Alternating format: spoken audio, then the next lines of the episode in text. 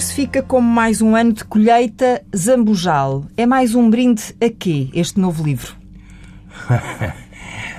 Poderá considerar-se um brinde por se chamar serpentina. Serpentina é uma coisa festiva, é uma coisa que se atira como um sinal de amizade. É quase brindar uma pessoa com, com alguma com um gesto, com um movimento e até com papel, que a serpentina é de papel.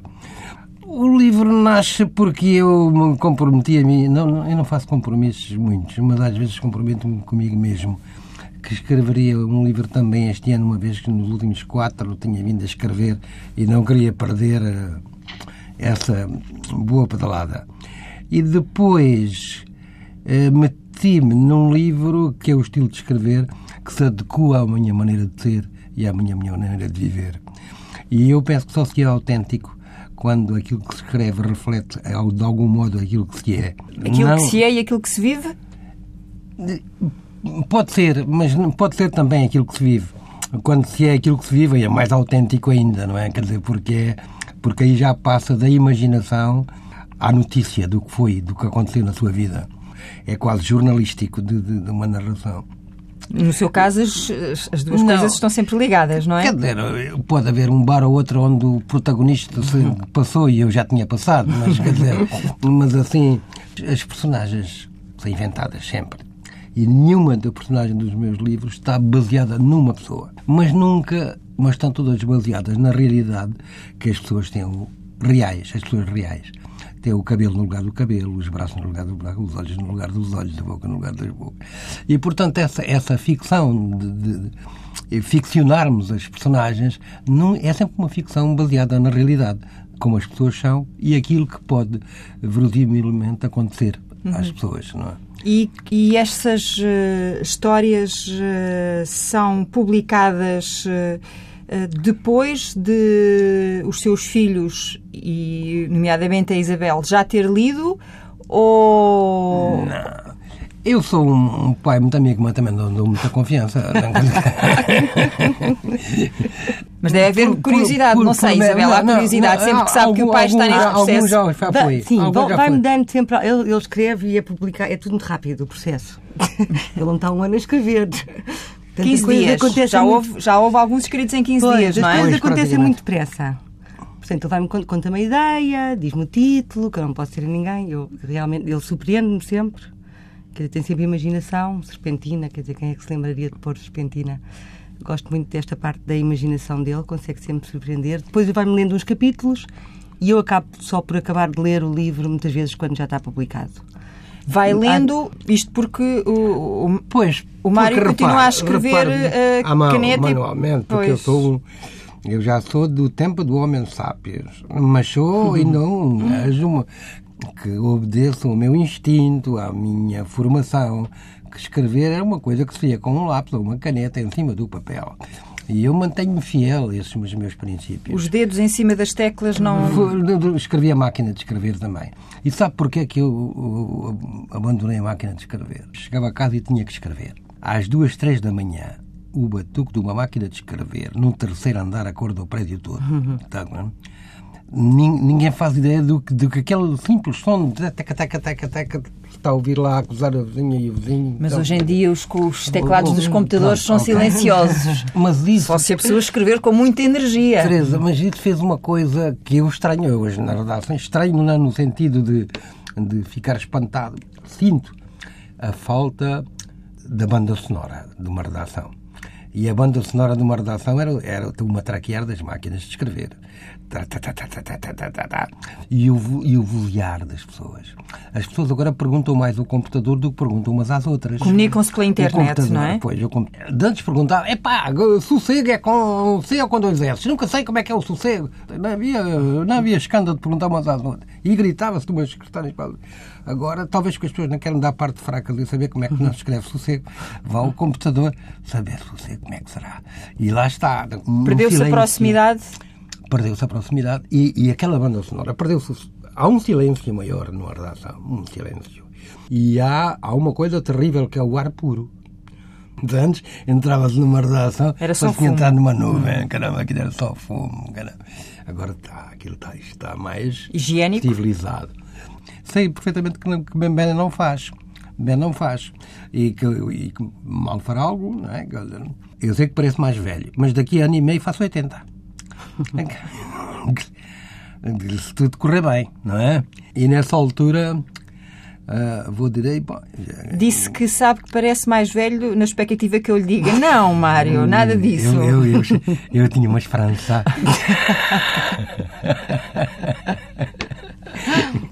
Estava a tentar perceber se nesse, nesse vosso diálogo, eh, antes do livro ser eh, publicado, se tem em conta uh, as opiniões dela ou não? Não, eu, eu, eu tenho tanta certeza que vou mudar durante aquilo que escrevo que eu não me comprometo nem comigo próprio.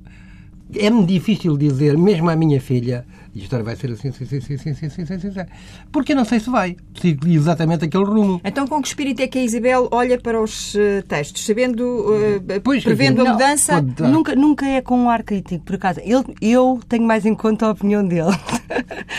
que antes de publicar alguma coisa, peço-lhe sempre para ele ver. Sempre. Mas... Nem sempre, mas as coisas que eu acho mais importantes uh, ou que tenho mais dúvidas, ou não mudo tudo, até porque a linguagem é muito diferente e o público-alvo também. Livros infantis, pois, são é? livros infantis.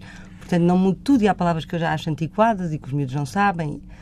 Não mudo, mas gosto muito de saber a opinião do meu pai, porque ele é muito rigoroso na escrita e passa-me sempre, quer dizer, é anti-vaidade de eu escrever um livro ou de ficar deslumbrada com algum sucesso que possa ter, e é sempre a importância da palavra e, uh, e o rigor da escrita dá-me sempre essa responsabilidade e isso é bom. Estou escritor, não sou escritor. É um, é um, é um bocado isso. Eu, eu, eu gosto mais da palavra autor, uma coisa concreta, não é? Nos primeiros tempos eu nem queria ouvir falar em escritor, porque era o título que tinha o senhor essa de Queiroz, o Camilo Castelo Branco, e outros senhores assim, e eu não queria, não, não queria parecer apropriar-me de uma etiqueta dessa natureza. Agora, onde já me livros publicados, normalmente já tenho uns livros. Pronto, tá, faz já se habituou à já, ideia? Ideia de que é como se fosse eletricista. Quer dizer, eu estou a fazer ligações agora à corrente e tal. Então, posso já aceitar. Um livro é um conjunto de ligações pois, também entre os vários personagens, não é? Mas este rigor, a palavra que falava a Isabel, há as palavras certas, as palavras adequadas a cada situação ou àquilo que se quer dizer. E muitas vezes, ou algumas vezes, encontra-se uma palavra que não era aquela. O espírito da frase depois desmente que fosse aquela palavra apropriada, não é? Nestes tempos, nesta época que estamos a viver, eh, a gente pode dizer, bom, tipo, há tempo para tudo, aquela coisa. É verdade, pronto, há tempo para tudo. Mas o que há é menos tempo para cada coisa, porque o divisor é maior que o dividendo, uhum. não é? Eu devo dizer, para ser minimamente sincero, que o que eu gostava de mais de quando era adolescente não era ler, era jogar a bola e ir aos bailes. Era, eu, tinha, eu tinha muita vocação. Mas depois adorava bailes. E depois. Já percebi, já percebi a prioridade. e eu vivia no Algarve e foi a bola que, que, me, que me quis que eu viesse para a redação e, e, e, pronto, e fiquei, e depois trabalhei no DED de Lisboa, e no século e nas coisas, e fiquei muito ligado ao bairro alto. E tenho uma, é, uma pátria chica que, que eu tenho ali. Essa é a fase da sua vida em que, porventura, a Isabel sentiu alguma falta do pai? Eh, sim, meu pai trabalhava em jornais diários durante muitos anos. Portanto, ele, devia, ele chegava a casa de madrugada e eu, às sete da manhã, ia para a escola, acordava nessa altura. Portanto, durante a semana, praticamente não nos víamos. Quando eu chegava à casa à tarde, já ele tinha ido para a redação. Uh, tenho algumas memórias engraçadas de ir ao Jornal do Século e passar, andarem comigo nos carrinhos, na tipografia, ah, na gráfica, assim, que tenho assim umas boas memórias, muito pequenina, desta vida de redação. Uh, acabámos por nos aproximar mais também, apesar de termos sempre uma relação, não foi uma relação distante, mas em termos de tempo estávamos pouco tempo juntos. Mas isso o que eu queria perceber é se isso motivava na Isabel aquelas perguntas que as crianças fazem, não é? De perceber, mas porquê que o pai não está? Era tudo muito transparente. Eu ia ao jornal, via que ele trabalhava durante a noite, que o, outro, o jornal estava de manhã, o chefe de redação, Mário Zambojal, estava lá o nome dele, que era tudo muito não havia grandes dúvidas, era tudo simples, era a vida dele. Não sentia falta de, de, de, da história para adormecer? Não. Sim, é assim, o meu pai, o meu pai, a minha mãe era muito presente e o meu pai tinha de ser também, não é? Era. E o meu pai era muito divertido. Pegava em mim, no meu irmão e nos nossos amigos todos, enfiava-nos no carro, íamos ao para a piscina do Hotel Atlântico, soube no outro dia que já não é o Hotel Atlântico, grande desgosto, que era um hotel lindo, uma piscina maravilhosa.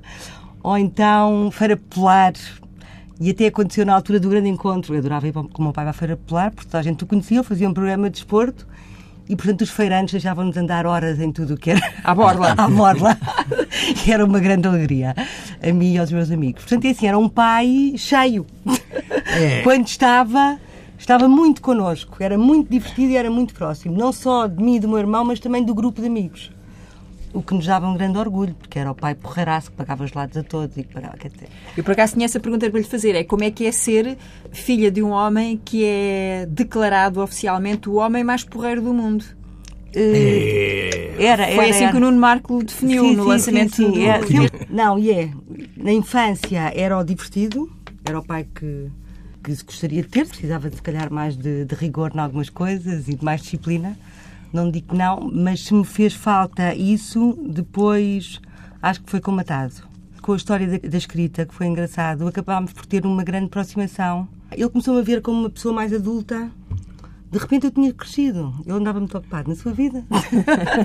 que não tem mal nenhum, não digo isto com qualquer sentido crítico. Mas pode dizer. Sim, mas não é, não é com sentido crítico. Não há ressentimento não há nenhum, não é? Não, em relação a nada. Acho que as pessoas Aqui- têm que. aqui uma coisa- É um grande amigo e está lá sempre, é um grande companheiro. Teve a sua vida com. Se calhar, os- não é um pai tradicional. Não gosto desse tempo do verbo teve. É passar. Não, pronto, naquela altura estou a falar da minha infância de como pai, mas pronto, não é um pai tradicional, Bom. nunca foi um pai tradicional, mas nos valores e no que, o que nos passou são valores muito tradicionais que eu, E, que eu e o aprecio facto muito. dele, dele não ser esse pai tradicional e de ter tido o percurso que, que foi tendo, trazia à Isabel e ao irmão também popularidade na rua junto dos amigos. Ah, ela é a filha do Mário. Sim, claro que houve sempre isso, é inevitável, não é? Quando, porque só havia dois canais. Uma vez perguntaram-me num programa de televisão. eu vou dizer agora uma coisa que a Isabel não vai gostar. E a Isabel é filha de Mário Zambojal e aquela gente toda, aquela plateia toda bateu palmas. E ele perguntou-me: "Eh, não gostou desta comparação? Eu disse: eu tenho máximo orgulho no meu pai, como pessoa, como escritor, como profissional, quer dizer, é uma pessoa que eu admiro muito. Agora, sei que metade das pessoas que me estão a ouvir pensam, oh, assim também eu escrevia. quer dizer, disso não me livro. Quer dizer, eu sei que, que há essa maldadezinha. Mas tem- Mas, mas estará aí alguma explicação para o facto da Isabel ter eh, escolhido o público infantil? Até não, para foi não, tudo, tudo foi aconteceu natural. de uma forma muito natural. Eu era redatora publicitária, que ainda sou, e um dia o meu trabalho da semana era escrever histórias para crianças para uma sobremesa da Nestlé. Uma promoção. Nunca tinha tido um trabalho assim. Envolvi-me, adorei. Os meus colegas, Isabel, tens que fazer, tens que fazer. Eu tento agarrar a sorte. Quer dizer, às vezes ela passa em nós. Pelo menos eu, eu esforço-me por isso. Depois posso falhar. O meu pai não me levou assim tão a sério. Nessa altura, ainda não me levou assim muito a sério. Não, nem eu, mas eu quis experimentar. E como era E essa altura era que, é que idade é que Isabel tinha? 30 e poucos. Portanto, já não foi propriamente cedo, não, não é? sequer não, não estava parte dos planos. Era muito insegura e pensei que só poderia fazer uma coisa diferente, porque igual, e também era publicitária também, portanto Uhum. as ideias para mim são fundamentais. Porque igual já toda- eu ia sempre fazer pior. Portanto, tinha que ter uma ideia. Era a minha única hipótese de ter algum, algum sucesso, Uhum. entre aspas. E tive uma ideia de fazer uns guias sobre as cidades, Os saltinhos, os pronto. saltinhos, não é? Os tais guias para Os tais crianças. dias, pronto, eu percebi que isso não havia e, portanto, pelo menos eu teria esse mérito de fazer diferente. Foram os primeiros livros. Depois as coisas foram sempre. E nesses primeiros livros, começou logo aí a pedir a opinião do, de- Pedi, do claro, Mário. então com este homem ao meu lado, quer dizer, era preciso sempre de farma se eu não o aproveitasse, não é? Eu nunca reescrevi um parágrafo do livro da Bel. Quando muito digo esta palavra. Eu não, aqui... não- eu não estava a querer sequer sim, sim. ensinar Não, isso. sim, eu Não, estava mas a querer perceber é que. Pois, Olha, olha, olha que reescrevi de muita gente. Sim, sim. De, de reescrevi de muita gente. Mas eh, do, do, do, da, da Isabel, nunca. Agora dizer assim, Reescrever muita gente, estamos a falar de livros ou de, de- de jornalismo? estamos a falar de textos. Pronto. A escrita é comunicação. E pretende, e a comunicação, o seu objetivo é que seja entendida. E que, portanto, quem emite a comunicação, que é quem escreve, seja perfeitamente correspondido por quem a lê. E muitas vezes, quando eu digo que digo, é pá, desculpa lá, isto ninguém percebe, não quer dizer que esteja mal escrito. Tem cortes de comunicação. Pelo menos para uma grande parte de, de, das pessoas. A clareza é uma virtude da comunicação. A simplicidade pode ser uma superficialidade. A simplicidade pode ser um. É só pela rama. Pode ser uma coisa até em profundidade, mas ser clara. E é por isso que eu digo a clareza. E, e mesmo quando, em certos aspectos de, de escrita muito perfeita e muito. até digo que passa da clareza para a claridade. Quando a minha filha me mostrava, assim, meio desconfiada, eu digo: não, epá, isto está, tem, tem muita graça, não sei o quê, mas isto aqui, se pusesse esta palavrinha, isto não, isto aqui não rima bem, a bota que a perdigota depois de, dos Bons Malandros, que foi aquela brincadeira que escrevi, escrevi mesmo. Uma brincadeira, brincadeira, que dura até hoje, não é? Até hoje está a sair edições ainda e tal. E quando eu fui um, um bareto, um coquetel, qualquer coisa, e estava lá um homem, professor da Universidade em Coimbra e tal, e ele veio para mim e disse assim: Já li duas vezes o seu livro. Hum. Dei-lhe umas palmadinhas no ombro. Dei uma já li duas vezes o seu livro. Mas o senhor Amilcar que era o homem que me levava o carro na, na bomba de gasolina em frente, disse-me a mesma coisa. E eu... Esse é que é o plano horizontal. Esse é que é o plano da, da claridade da escrita. E a claridade não quer dizer que não se possam dizer coisas com alguma profundidade, sem ser superficiais. A claridade é isso que, que, que, eu, que eu e, e leio autores excelentes que são extremamente claros e outros que não são tão excelentes e que são extremamente complicados ou, tentam, ou, ou não tentam. A forma deles se, se exprimirem muitas vezes não é uma forma clara. E não estou a dizer que é para mais que é para Se falarmos num António Lobo Antunes, por exemplo. Mas para ir a um exemplo daqueles que as pessoas todas identificam como uma literatura e uma linguagem menos acessível. Ah, pois, há dois, há o das crónicas, né? que é de uma limpidez, de uma limpidez uh, extraordinária, que é, um, é uma conversa por escrito, nas é? crónicas que ele tem publicado na Visão. Não é? Uhum. E, e, há um e livros. E, há, e os livros. Há uma reflexão e há uma opção. Há uma opção de, de António Lobo Antunes, que eu, eu gosto muito dele, de, de, e mesmo de o ler. Quando eu vou, e mesmo de ler umas páginas. Ora, quando eu leio, leio a prosa do Lobo Antunes, sabendo que é que é ali que está a prosa e algumas ideias, e não está, não está um romance que vale a pena ler, nem uma história que vale a pena saber como é que se vai desenrolar. Não está lá de certeza, não é? Agora, a forma, a forma, a forma muitas vezes é extremamente apurada, não é? E, e, e o conteúdo tem, tem metáforas excelentes uh, e tem isto, não sei o quê. Agora, não é o livro que eu digo, que eu digo assim, é pá, Tem que ir para casa a correr para, para, para, continuar livro, a ler o livro. Não é, ele não é esse autor, né? E, e, mas é para se ler devagarinho e, coisa, e apreciar algumas coisas. Uh, uh, mas os livros do Mário são esse tipo de livros, não é? Que as pessoas conseguem ler de uma penada, querem saber dizia, como é que a história acaba. que a minha filha conhece muito bem, que começou a ler o livro a uma hora da manhã e uhum. acabou às seis da manhã porque não conseguiu largar. Mas o Mário tem essa percepção de que, e, e tem esse objetivo eu também, de certa forma. nunca tive o objetivo de fazer as pessoas estar acordadas às 5 da manhã. nunca, nunca tive Mas, de qualquer forma, de qualquer forma, agrada-me. Agrada-me. Hum. Agrada-me porque representa um interesse em saber, uma, uma atenção. E isso, e isso agrada. Agora, deixe-me só...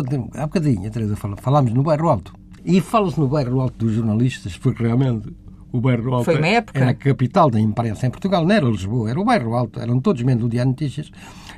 Há dois bairros altos de jornalistas, o dos matutinos e dos vespertinos.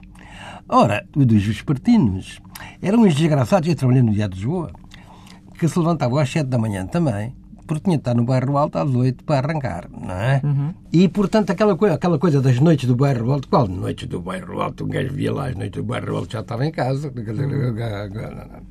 E depois o dos matutinos, que os tipos saíam lá às três, quatro, cinco da manhã, conheciam o bairro alto noturno, mas muitas vezes era mais hora de jantar e disso. As pessoas saíam muito tarde, eu pelo menos saía tardíssimo do bairro alto. Uh, mas havia esses dois bairros, bairros altos. Eu trabalhei nos dois. Eu trabalhei nos dois. Porque trabalhei no Diário de Lisboa, trabalhei no Século, trabalhei na Bola. Trabalhei no... E gostava igualmente dos dois? gostava muito mais daquilo que não tinha que me levantar cedo. Porque, repare, deitar tarde não custa tanto que um tipo já está a embalagem, já está levantado. Já está levantado, já vai. Agora, levantar cedo, sai-se da posição de deitado para se pôr de pé. É muito mais. Lá está, é da horizontal para a vertical, é não é? Muito mais espinhoso. Tá e pronto. E então, como é que eh, como é que transporta essa sua experiência, essa sua maneira de estar que se mantém ao longo dos anos, não é? Esse seu espírito livre, não sei se. Sim, eu, eu, eu, eu, gosto de, de, de, de estar preso a uma, a, alguma, a uma coisa, que é a mim próprio, e não, e não alterar a minha forma de exprimir, nem a minha forma de ser, nem não sei o quê. Gosto de me manter fiel a mim próprio sentar a vestir casacos que me dizem que não, que não são a minha medida e que não são do meu tamanho. E, sobretudo, aparentar naquilo que escrevo uma, uma personalidade diferente daquela que tenho. Quer dizer, eu gosto de, de, também do lado lúdico da vida, do lado das coisas, sem, sem desprezar o, o lado mau que a vida tem e, e perpassa sempre qualquer coisa disso. Uh, e aquilo que vejo e aquilo que me sensibiliza. Mas o lado lúdico da vida é uma coisa que eu gosto de me divertir e se puser pôr o meu próprio divertimento ao serviço do divertimento alheio, se divertir os outros com o meu divertimento, este, este gajo é maluco, não faz mal. Uh, mas vamos rir um bocadinho. Faço isso com muito gosto. E revê esse seu espírito em algum dos filhos? A minha filha é mais, mais parecida. A minha filha é mais parecida comigo. O meu filho é lá das ciências, das coisas complicadas. O Rui, o Rui até tem uma história muito engraçada, porque eu um dia disse-lhe: Olha, vou escrever uma história, um livro que se vai passar em 2044. Hum. E o, opa, o tal mundo dominado posso, pelas mulheres, não é? Uhum. Opa, eu posso lhe dar umas dicas, mas aqui, eu digo, é pá, disse as coisas das ciências e do como é que vai ser o, os transportes e os filhos. É pá, ninguém me levava a sério. Se eu fosse fazer uma coisa académica agora do, do que é que vem, ninguém me levava a sério. E ele fez uma coisa, escreveu uma coisa assim, que é um misto de ficção e de. e de e de antevisão de um mundo, não sei o quê. E mostrou-lhe? Aquilo, mostrou-me. O livro não era um livro entusiasmante para mim. Aquilo, primeiro prémio de e-book do Festival de Nova Iorque 2012. O primeiro prémio. Mas ele no prefácio já dizia e tal, escrevi esta coisa e tal, tal, tal, não sei se gostam ou se não gostam. Não, para mim é igual porque não faço ideia nenhuma de voltar a escrever mais a nenhum. Ponto final e nunca mais escrevo nenhum. Portanto, o Rui também tem essa, essa, essa mas então foi uma surpresa para si o facto do livro ter recebido um prémio. Foi, foi. E para ele, e ele, para ele, ele, ele, ele, ele, não, ele não, não nem sequer digo, olha, parece que ganhei uma coisa. E, e depois, coisa, coisa é tal palavra. Os tipos mais sabedores da língua portuguesa, os filólogos, os gajos mais profundos, reuniram-se porque um disse: tenho uma coisa que temos que pensar é que nós não sabemos as palavras todas. Ninguém sabe as palavras todas. E todos disseram, é verdade, ninguém sabe as palavras todas. Porque há tantas palavras, umas porque são regionais, outras porque são científicas, outras porque são isto, outras porque são. Ninguém sabe as palavras todas. E então, como eram realmente sábios, inventaram uma palavra que, não querendo dizer nada, quer dizer tudo, serve para tudo, que é a palavra coisa. Até o fulano e tal, pá, está hospitalidade. Porquê? Deu-lhe uma coisa, pá, não sei. Eu, como é que mal filho, não sei quem. Então, olha, e tu, a tua namorada, fulana, ah, já não, já não namora. Porquê? É cá por coisas. Então, ou então essas coisas, a coisa entra na nossa conversa com uma. Toda, eu também digo coisa, coisa com, e tal. Coisa, coisa e tal. Não, é? e às vezes não digo coisa com coisa. Bom, mas então. Eu, enquanto ficcionista, enquanto autor, sou capaz de escrever perfeitamente qualquer coisa onde entra a palavra coisa. Agora veja um jornalista a noticiar. O carro ia na estrada, não sei o quê, desviou-se, escorregou e embateu com uma coisa. Não pode dizer que bateu com uma coisa, tem que dar o um nome à coisa, não é? E aí o jornalista, que em princípio tem uma linguagem mais, mais fácil, mais acessível, mais usada, não tem que procurar, mas tem uma, tem uma desvantagem em relação ao ficcionista. Pode, o ficcionista pode usar a palavra coisa à vontade. O jornalista vai dizer que o carro bateu com uma coisa, pendurou-se numa coisa. ou que o senhor se. Lhe deu uma coisa. fugiu- Deu-lhe uma coisa. E, portanto, quando a minha filha, ela não escreve umas coisas, e então- ela escreve, E gosta eu- das coisas que ela escreve. Escreve, gosta das coisas, sobretudo de uma coisa, que é sentir a evolução. No ritmo da escrita e na, ah, na crescente sabedoria das palavras, do valor delas e qual- num vocabulário vasto, sem ser pesquisado no sentido de dizer, olha como é que. Enciclopédico. Pois, o que me agrada muito é, que é é a evolução dela. Essa evolução, de resto, começou a notar-se até pegando na embalagem da coisa, precisamente com ah, as tais 101 coisas e meia que devias verdade. fazer antes de crescer, que é um outro livro ah, da, da Isabel. E entre estas 101 coisas, temos andar de carrossel até ficar tonto, rir até ficar com soluços, acampar com os amigos no quintal. Estas foram coisas que eh, a Isabel fez algumas delas. Esse livro tem uma história. Eu estava em fui ao Cabo da Boa Esperança numa viagem de trabalho com um colega meu e era na altura que aparecia cento, mil e uma coisas, muito tens os mil e um filmes que tens que ver antes de morrer, os mil e um restaurantes. Os... Pronto, havia muito essa moda desses livros. Estávamos lá numa pequena lojinha que há e um colega meu, a ideia dele, Pedro Aguiar, ele disse-me, Isabel, tens que fazer um livro para os miúdos, as coisas que eles têm que fazer antes de crescer. E eu disse, quem vai fazer? Vamos fazer os dois. Portanto, as 12, via- as 12 horas de avião que tivemos, ou 9, para cá, combinámos logo. Há coisas que eu nunca me lembraria, como fazer filhas com o sutiã da irmã. Então vamos fazer assim, tu fazes de rapaz, as coisas que se fazem, estas brincadeiras de infância, eu faço de rapariga, depois escolhemos 50 de cada um e convidámos o João Bacelar eh, para fazer as ilustrações do livro. Mas algumas destas coisas podemos fazer depois de crescer, ou não? É, a última é, pois, a última é não deixar nada à meia, sentir uma coisa e meia, fazer antes de crescer, mas o que é isso crescer? Nós parece que só paramos de crescer quando morremos, não é? Quando olha precisamente para o Mário, para o seu pai, sente, sente isso, que ele ainda não parou de crescer. Eh, É uma forma subtil. Em algumas coisas É uma eu acho forma que cresci mais do que ele. Quer dizer, eu acho que a máquina tem muito que crescer. Quando ele diz aqui dos cigarros, tipo, eu fumo há 63 anos. Pronto, eu deixei de fumar há um ano e tal porque não me apetece estar aos 80 a fumar. Quer dizer, porque quando. E não acho que seja uma coisa boa, mas quer dizer, quem sou eu para estar agora a dar aqui lições de moral? Mas já que estamos a falar de crescimento, telefone-lhe e vejo a voz dele, percebi se ele fumou 10 cigarros, fumou 20, e isso preocupa-me. É, Portanto, pronto, essa, essa parte do crescimento acho que. que Parou, estagnou. Pois, há coisas que. Mas pronto, mas tudo bem, eu não o chateio, não, não dou. Mas preocupa-me, acho que é muito melhor deixar de fumar. É muito melhor E, e assim, eu adorava fumar, ele deu-me essa força para eu deixar de fumar, apesar de ter esta conversa do, do prazer do cigarro. Eu conheço bem, ele não sabe, mas eu também comecei a fumar para aí aos 13. E roubei-lhe muitos cigarros, muitos, muitos, muitos. Ele tinha- Muitos, imensos. Ele não sabia, ele tinha, ele tinha pacotes de DSG gigante, fumava três maços por dia.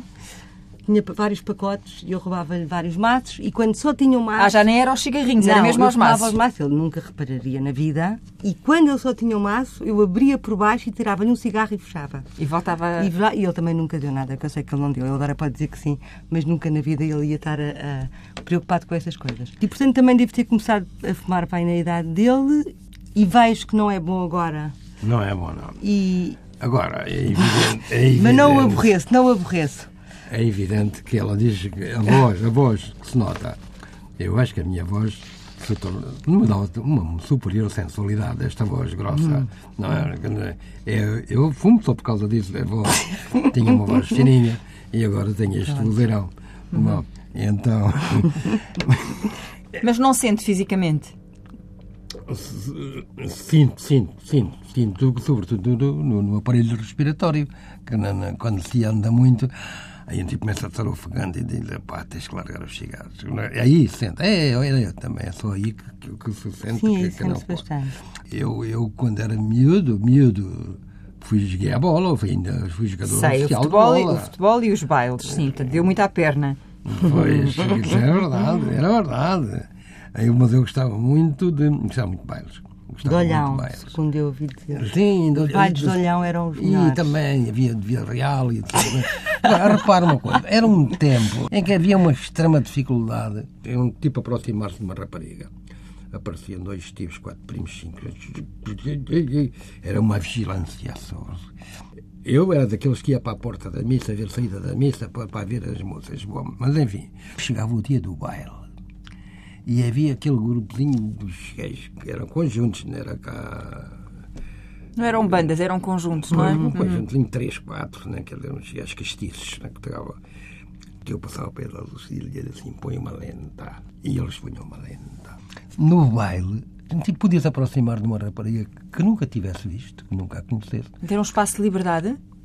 É um espaço de aventura, porque a música tem- tinha esse milagre de fazer, permitir o contacto físico de uma pessoa que a gente nem sequer podia olhar capaz. E a partir do momento em que tivesse música já se podia fazer mexer qualquer coisinha. Bom, então, coisinha. E isto é só possível de entender muitas coisas quem, que- Quem na viveu- circunstância, quem viveu. E esse seu lado eh, mais divertido, mais aventureiro, mais liberal, se quiser, que é um bocadinho a imagem que as pessoas têm do Mário Zambojal, não é? É, é- é uma pele, é o tal fato eh, que tem eh, as suas medidas. Agora que está quase a chegar aos 80, Oh, Reflete-se falta, ainda em falta quê? uma data de dias. Mas olha, repara uma coisa. Também há algumas lendas. Algumas lendas a meu respeito. Eu já ouvi contar coisas, aventuras minhas que não fui eu. Que não fui eu. Digo, "Epá, eu não, não me lembro disso. Não me lembro. Ou então eu estava muito distraído ou tinha bebido alguns copos. Houve um tempo do whisky que já não é. Os brasileiros tinham uma expressão muito interessante sobre isso, que era a turma da mão fria. A turma da mão fria, porque a gente levava horas com, o- com o copo, com, Com o whisky com pedras de gelo, gelo. lá dentro e tal. A turma da mão fria. E esse copo social, esse copo- esses copos que se bebiam, e se bebem, num espírito de, de convívio e de, Camaradagem. de alegria, de camaradagem, não sei o quê, tem esse lado muito, muito, muito importante. Eu continuo a beber os meus copos com, com, com gás. Meus amigos dizem, "Epá, o que é que se bebe? Alguns vão, estão a encostar às boxes. Tenho perdido agora muitos. Estou-me a tornar dramaticamente um freguês de velórios. Morreram uma data deles mais novos que eu. mas isso não leva a pensar na não, sua não, hora. Não, não, não. E, co- e, ah, a minha hora está sempre pensada. Quer dizer, não, não, não, não, não, tenho, não tenho o relógio a trabalhar, mas, mas quer dizer, é uma coisa que eu, que eu aceito com a naturalidade. Como eu aceito tranquilamente a minha idade física, tentando que não me afete muito a minha idade mental. eh, Tentando, Qual é que diria que é a sua idade mental? Com bem uns quatro. E a Isabel, qual é que acha que é a idade mental do pai? No bom sentido. Vai, no bom sentido. Sim, claro. 30. Há uns 30 que são mais velhos do que o meu pai, Minha sem filha. dúvida nenhuma. Estás convidada para almoçar. Não. E isto não é para dar graxa. Em termos de, de abertura, de tolerância, de sentido de humor, também se diz que as pessoas, às vezes, quando envelhecem, também ficam mais tolerantes e mais abertas. Mas eu acho que ele sempre, sempre foi assim, não foi pela idade. Às vezes ficam mais amargas também. Pois, também, mas aquelas que Mas há- conseguem é, é, não ficar amargas, há as às vezes ficam mais tolerantes. circunstâncias. Como é que definiriam a vossa relação? Ah, ah, ah, a Os bois Isabel disse há malandros, não. bocadinho- a Isabel disse há bocadinho uma coisa que, que, que, que, que além de pai e filha somos muito amigos. Essa espécie de amor especial que é a amizade, que parece um, um amor menor que o amor de pai e filha, mas tem, tem um significado de, de compadrio, de igualdade, de, de cumplicidade, de tudo mais. Pai e filha pode não significar esse- essa amizade de, de serem companheiros, de serem, de serem compinchas. Às vezes as pessoas não se conhecem. O filho, o pai não, não faz a mesma ideia que filha tem ali. Conhece uma parte da filha, que é a parte que ela lhe mostra. Depois há outro. Há uma parte enorme que o pai desconhece completamente. Eu acho que na nossa relação. Não é que eu tenho de contar tudo, nem ele a mim, nem eu quero saber, que horror. Mas. Que não me conte. Mas na nossa relação, quer dizer, há, há, essa, há essa verdade. É uma não é melhor de- nem pior que as outras, não estou aqui a comparar, dizer que nós temos É uma relação física também.